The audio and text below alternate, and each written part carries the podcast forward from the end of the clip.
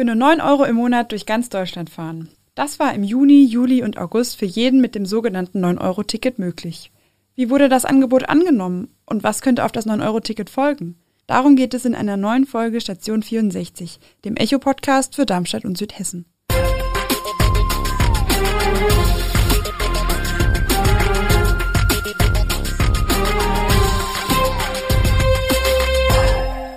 Gude aus der Echo-Redaktion. Ich bin Julia Küchert und spreche heute mit meinem Kollegen Christopher Hechler über den Erfolg des 9-Euro-Tickets in unserer Region. Hallo Julia.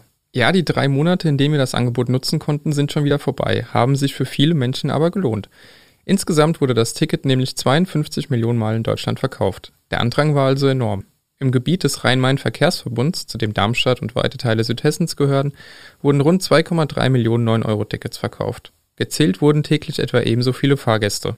Die Auslastung des ÖPNV hat damit wieder das Vor-Corona-Niveau erreicht. Zuvor waren pandemiebedingt nur etwa ein Drittel der Fahrgäste eingestiegen. Und rund 30 Prozent der Fahrten mit dem ÖPNV erfolgten laut Marktforschung im RMV durch Neukunden. Und es gibt noch mehr Zahlen zum 9-Euro-Ticket. Der Verband Deutscher Verkehrsunternehmen, auch bekannt unter VDV, hat zusammen mit der Deutschen Bahn wöchentlich 6000 Interviews geführt. Im Aktionszeitraum Juni bis August wurden so insgesamt 78.000 Personen befragt. Auftraggeber für die repräsentativen Umfragen waren der Bund und die Länder. Dabei kam unter anderem heraus, dass jeder fünfte Käufer ein Neukunde war, also jemand, der den Nahverkehr zuvor nie genutzt hatte. 27 weitere Prozent haben Bus und Bahn normalerweise seltener als einmal im Monat genutzt.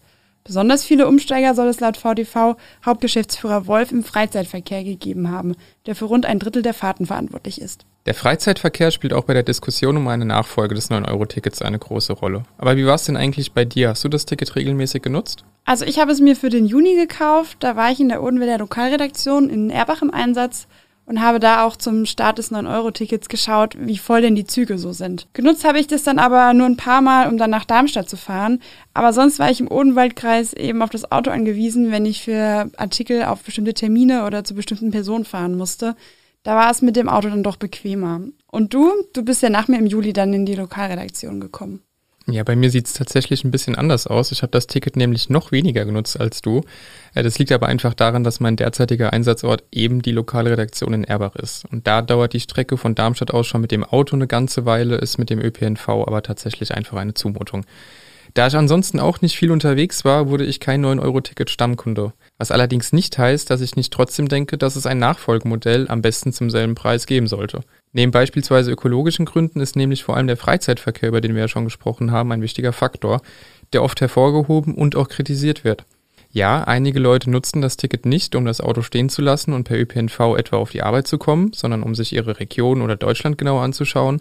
Ausflugsfahrten und Städtereise seien dementsprechend laut der VDV-Umfrage für 33 bzw. 32 Prozent der 9-Euro-Ticketkunden ein Kaufgrund gewesen. Dass nun aber auch Menschen die Möglichkeit haben, umweltschonend mehr zu reisen, als sie sich das vielleicht sonst leisten könnten, ist, so sehe ich das zumindest grundsätzlich erstmal nichts Schlimmes. Aber eben vor allem auch eine Frage des Preises. Ja, und der Preis war auch laut der VDV-Umfrage der wichtigste Kaufgrund für 69 Prozent der Befragten. Weiter ist für Neukunden der Verzicht auf Autofahrten der zweitwichtigste Grund gewesen. Die Bestandskunden haben vor allem die Vorteile der flexiblen Nutzung über Tarifgrenzen der Verkehrsverbünde hinweg ähm, betont. Auch die Einfachheit und Verständlichkeit des Tickets wurde immer wieder deshalb positiv bewertet. Es gibt aber natürlich auch Leute, die das Ticket nicht gekauft haben. Hauptgründe waren laut VDV eben fehlende Anlässe, die Vorliebe für das Auto oder umständliche Verbindungen. Mit letzterem hat vor allem der ländliche Raum zu kämpfen. Das haben wir ja beide im Odenwaldkreis feststellen müssen. Ja, das stimmt allerdings. Ähm, den Punkt mit der Vorliebe zum Auto finde ich aber spannend. Würdest du, wenn die Verbindungen in den Odenwald jetzt beispielsweise besser wären, trotzdem noch Auto fahren, weil es vielleicht bequemer ist? Das ist eine gute Frage, denn bis vor einem Jahr, als ich mir mit 25 Jahren mein erstes Auto gekauft habe, bin ich relativ viel Bahn gefahren. Aber als Studentin im Rhein-Main-Gebiet kommt man halt mit dem Semesterticket auch sehr weit. Deshalb denke ich, dass bei einem guten Angebot würde mir der Umstieg zurück zum ÖPNV glaube ich, nicht so schwer fallen. Angebot ist da ein gutes Stichwort, denn es geht beim 9-Euro-Ticket letzten Endes nicht nur um den Preis, sondern auch um die Infrastruktur und damit um die zuständigen Verkehrsverbünde. Deshalb habe ich mit Matthias Altenheim, dem Geschäftsführer der Darmstadt-Dieburger Nahverkehrsorganisation, kurz Dadina, gesprochen und das war unser Gespräch in der Dadina-Zentrale am Darmstädter Hauptbahnhof. Ist das 9-Euro-Ticket ein Erfolg? Ein klares Ja von unserer Seite, von meiner Seite. Es hat viele neue Kunden gebracht für den ÖPNV Äh, es hat den ÖPNV auch ins Bewusstsein der Leute gebracht, das ist das eine. Und das andere, es hat auch verkehrlich viel gebracht. Es gibt ja Untersuchungen des VDV, des Verbandes Deutscher Verkehrsunternehmen, dass also auch eine erhebliche Anzahl ähm, Fahrten also mit dem Auto eingespart wurde ja, und dass Neukunden gewonnen wurden und eben wirklich Leute, die bisher nicht so viel mit dem ÖPNV gefahren sind, hier ihre ersten Erfahrungen damit auch sammeln konnten. Jetzt waren ja aber viele von den Fahrten Zusatzfahrten, auch wenn natürlich Autofahrten weggefallen sind, gab es doch einige Leute, die dieses Ticket dann für Reisen beispielsweise genutzt haben, statt für den Weg zur Arbeit. Wie belastend war das denn für Mitarbeiter und Infrastruktur? Wenn natürlich äh, nicht genug Infrastruktur da ist, dann wird die Belastung für die Mitarbeiter noch größer, ja, weil sie dann äh, mit den Unannehmlichkeiten der Fahrgäste also auch äh, zu tun haben. Also es hat natürlich auch punktuell ähm, sehr volle Züge gegeben. Aber ich muss sagen, die Leute, die Fahrgäste haben das eigentlich ganz gut weggesteckt. Ja, es waren ja so Befürchtungen am Anfang, naja, dann äh, haben die Leute ihre ersten Erfahrungen mit dem ÖPNV und die ist dann gleich schlecht, dann kommen sie nicht wieder. Ja, das haben wir auch so gedacht. Aber nach allem, was man so hört, haben die Leute das relativ gut weggesteckt und haben gesagt, naja, es kostet ja auch fast nichts, ja, dann sind die Erwartungen auch nicht so hoch. Das heißt also, die Kritik von Gewerkschaften, das 9-Euro-Ticket macht krank, macht die Mitarbeiter krank, weil so viel zu tun ist, ist jetzt zumindest für das Dadiner Gebiet so erstmal nicht zu unterschreiben. In unserem Gebiet äh, kann ich jetzt eigentlich von einer sehr großen Belastung für die Mitarbeiter kann ich nicht äh, bestätigen. Jetzt sind wir ja schon mitten in den Diskussionen um ein Nachfolgemodell für das 9-Euro-Ticket. Wie würde denn aus Ihrer Sicht ein passendes Nachfolgemodell aussehen? Also ich denke, eins hat die Branche gelernt, auch durch das 9-Euro-Ticket. Es muss ein bundesweites Angebot geben, was einfach verständlich ist. Ja? Das ist auch klar.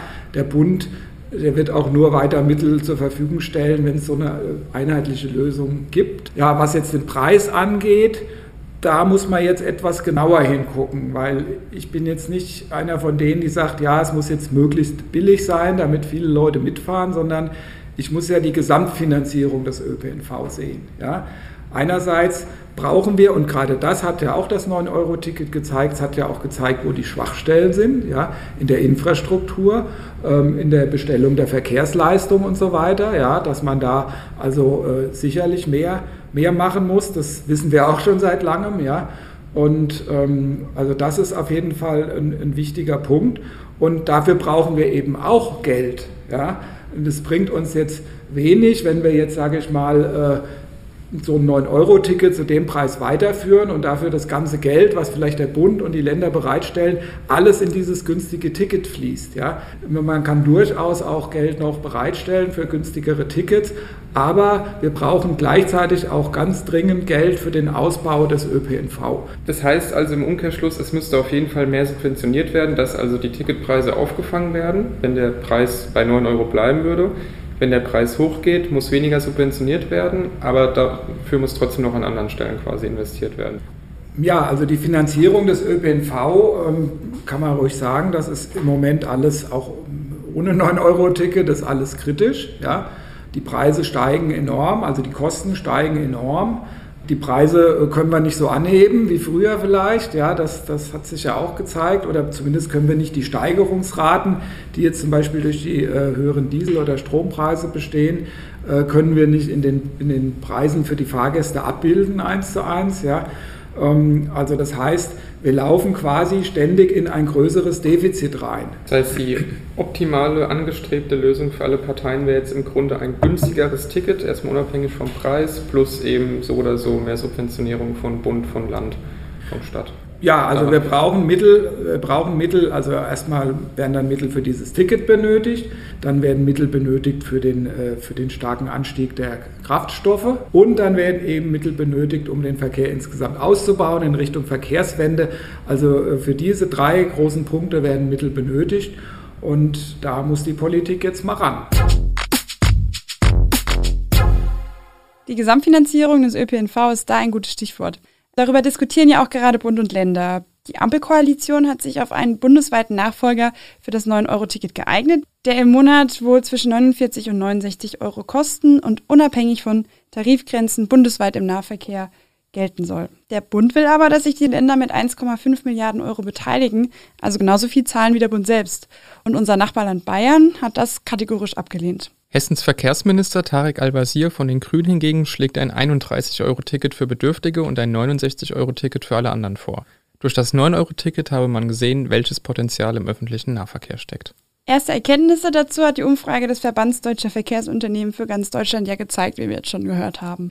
So hat jeder zweite Käufer das Ticket für alltägliche Fahrten wie Erledigungen oder Einkaufen verwendet. Und 37 Prozent sind damit zur Arbeit gefahren. Wofür die Menschen speziell in Darmstadt und im Umland das 9-Euro-Ticket genutzt haben, wollen jetzt Verkehrsforscher der Hochschule Darmstadt mit einer eigenen Umfrage herausfinden. Dazu habe ich mit Dr. Jürgen Vollmann gesprochen. Er ist Dekan des Fachbereichs für Bau- und Umweltingenieurwesen der HDA. Herr Vollmann, was ist das Ziel Ihrer Umfrage und wie erheben Sie die Daten? Wir möchten gerne wissen, ob die Menschen tatsächlich ihre Mobilität verändert haben durch das 9-Euro-Ticket, ob sie mehr mit dem Nahverkehr gefahren sind als vorher, ob sie andere Fahrten gemacht haben mit dem Nahverkehr, ob sie neue Fahrten gemacht haben, die vorher gar nicht da waren. Und wir wollen natürlich wissen, welches die Fahrten waren, die sie am meisten gemacht haben.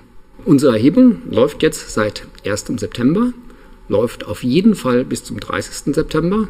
Wir sind online gegangen am Donnerstag und haben das auch in Social Media über die Zeitungen und äh, verschiedene Nahverkehrsorganisationen in die Bevölkerung hinein äh, informiert. Was wollen Sie bei der Umfrage von den Teilnehmern wissen?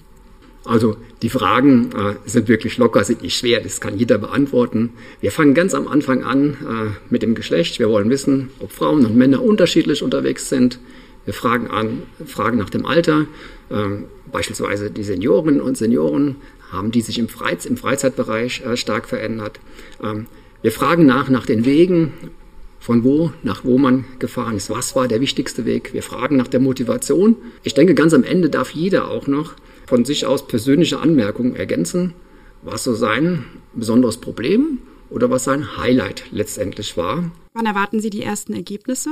Was für uns extrem überraschend war, wir hatten am Freitag, am ersten Tag, schon 1000 Interessierte für diese Umfrage auf unserem Social Media Account der Hochschule.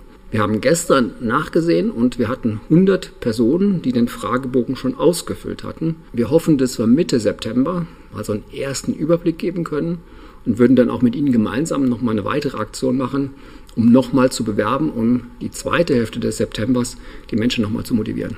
Und ich denke, die Ergebnisse, valide Ergebnisse, werden wir erst im Oktober vorlegen können, wenn die, und, äh, wenn die Erhebung zu Ende ist. Wir brauchen ja eine vierstellige Zahl von Antworten, um das wirklich auch valide zu machen.